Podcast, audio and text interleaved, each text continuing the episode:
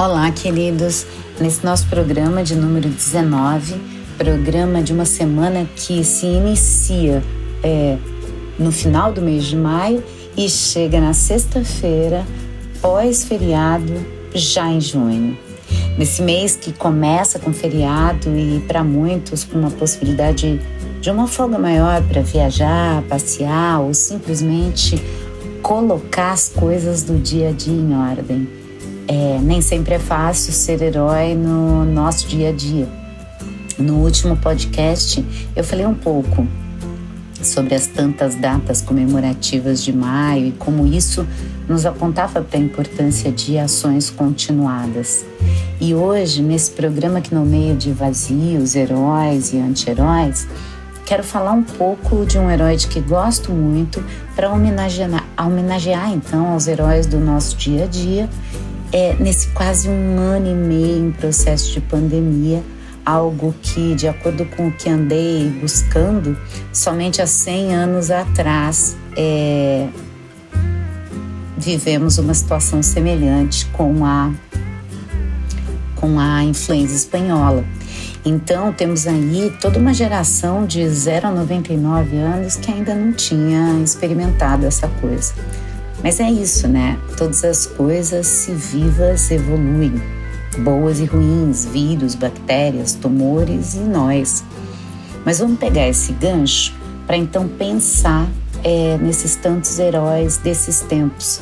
Heróis que, como o meu herói predileto, carregam no peito um vazio e assim partem para suas batalhas. O meu herói eu conheci ali pelos idos de 2008, num mundo ainda de super-heróis, repleto de fantasias, é, onde as aventuras normalmente é, eram carregadas ali por heróis, rompendo limites e atuando em prol daqueles é, que estão em apuros. Né? Um mundo onde imaginário, onde se pode voar, virar pedra, água, fogo elástico e até se tornar invisível. É, todos esses heróis são maravilhosos, potentes, repletos de poderes, posturas e trazem no currículo sequentes vitórias, né? Numa figura assim de perfeição. Mas como não pensar nos anti-heróis? Naqueles que contradizem essa fórmula isso é um gancho perfeito para falar de vazios e daqueles que têm estado aí no combate é, da Covid. Heróis exatamente muitas vezes invisíveis e que têm sido protagonistas nesses tempos.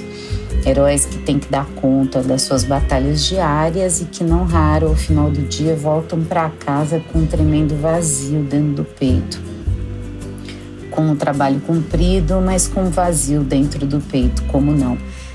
Aliás, eu tenho visto uma série americana muito legal que fala sobre o árduo trabalho dos cirurgiões e todos os envolvidos é, quando há a necessidade de uma cirurgia, de bombeiros e paramédicos a cidadãos comuns e depois dentro do hospital, é, onde uma das cirurgiãs, antes de entrar na sala para operar, ela coloca as mãos na cintura, fazendo ali a pose de um super-herói e encarna a heroína que há nela. E faz disso um protocolo e até consegue adeptos, é, porque isso ativa a sua energia e disposição para iniciar a cirurgia para além do preparo que ela naturalmente tem. É bem legal. A vida nem sempre é fácil mas se para muitas coisas existe Mastercard, há coisas que, se não há como resolver, ou se pelo menos não vemos inicialmente uma maneira de resolver, nosso super-herói de hoje pode ser chamado. A semana passada a gente falou um pouco é, também sobre o mundo do Era uma Vez e as fantasias em torno dessa ideia. E é nesse contexto que heróis tomam corpo ou são destituídos. É claro que possuem pontos fracos. É, quem não se lembra da kriptonita pro super-homem. Depois a gente até descobre que a força dele também vem do fato dele conhecer a sua própria fraqueza. Isso é um ponto, aliás, muito importante. É, e nesse segmento a gente precisa aqui também citar a Mulher Gato, a Electra, Wolverine, por exemplo, porque há outros que também nos dão conta de um mundo onde heróis ou anti-heróis é, vêm vestidos com roupagens mais humanas e dotados de humores, sentimentos, destemperos e equívocos. E é isso, né? É, o termo anti-herói talvez é, possa simplesmente ser transposto para a ideia de um herói que carrega em si inquietudes, é, carrega em si qualidades humanas e nem por isso deixa de ser herói da sua própria vida, herói do seu dia a dia, né? É uma ideia bonita de se pensar. Então, esses heróis são permeados de destemperos, equívocos, são permeados de inquietudes, de vazios, e aí cabe falar do meu herói.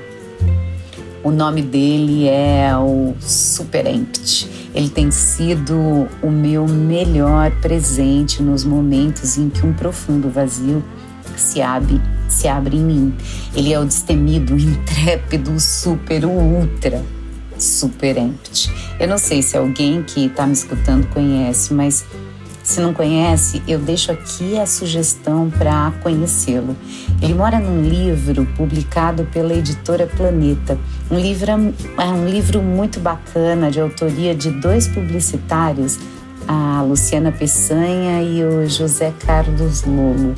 O livro é ótimo, um livro branco com furo na capa, uma ideia perfeita desses dois publicitários para trazer para o design do livro o que representa a ideia desse super-herói que traz no meio do peito um furo um buraco bem no meio do seu peito.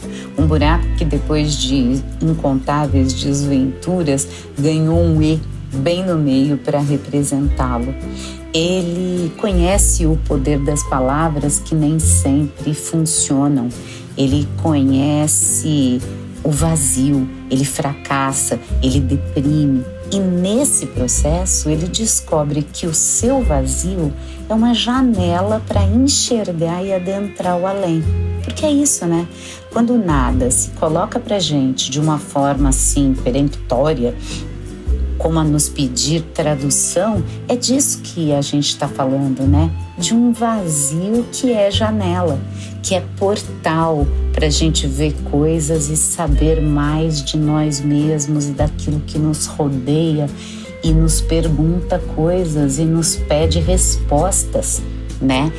É, que nos coloca de encontro com o nada e, e que nos cala.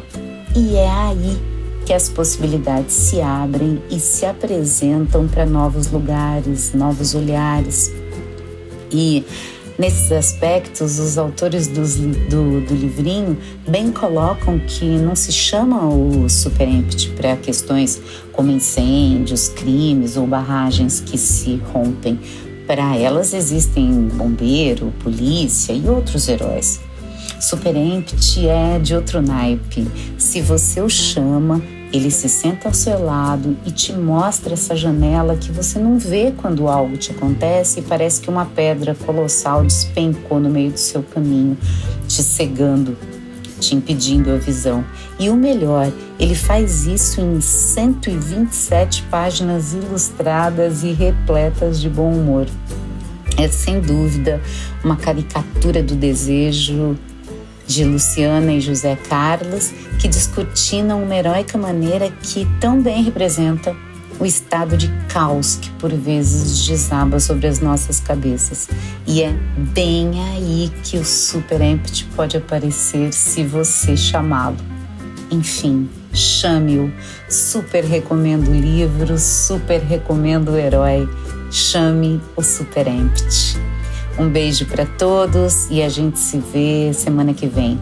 Eu sou Clotilde Zingali e apresentei o podcast Nas Ondas do Carro.